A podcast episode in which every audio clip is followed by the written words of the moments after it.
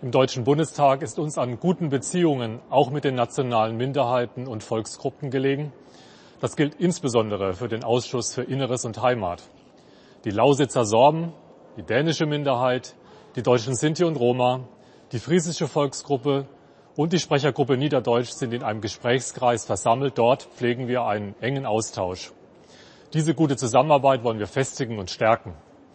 Deshalb freue ich mich, dass nun die Wanderausstellung Was heißt hier Minderheit im Paul-Löbe-Haus eröffnet wird. Deutschland ist ein buntes, ein vielfältiges Land. Mir ist an einem guten Zusammenleben aller gelegen, die hier in Deutschland leben, egal ob sie schon immer hier oder neu hinzugezogen sind. Alle Bürgerinnen und Bürger sollen dieselben Chancen und Möglichkeiten haben, frei von Diskriminierung. Natürlich gelingt das nicht immer perfekt. An einem guten Zusammenleben zu arbeiten, ist eine Daueraufgabe.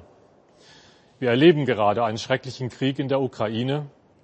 Anderswo in Europa und um uns herum regt sich der Nationalismus, von dem wir doch hofften, dass wir ihn, wenn schon nicht ganz überwinden, doch im Zaum halten könnten.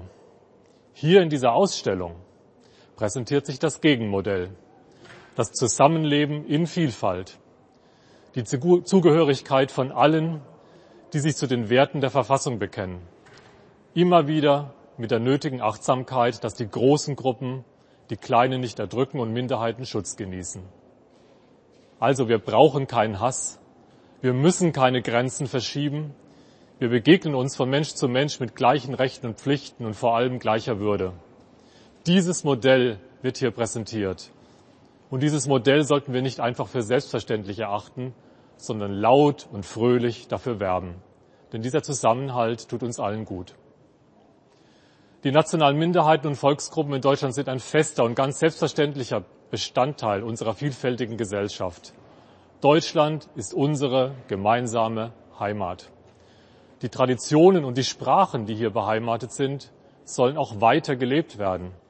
Deshalb werden wir sie weiter schützen. Dieser Schutz sowie die gleichberechtigte gesellschaftliche Teilhabe aller Menschen im Land bleiben eine dauerhafte und wichtige Aufgabe. Wenden Sie sich auch mit Ihren Anliegen dazu gerne an uns Parlamentarierinnen und Parlamentarier.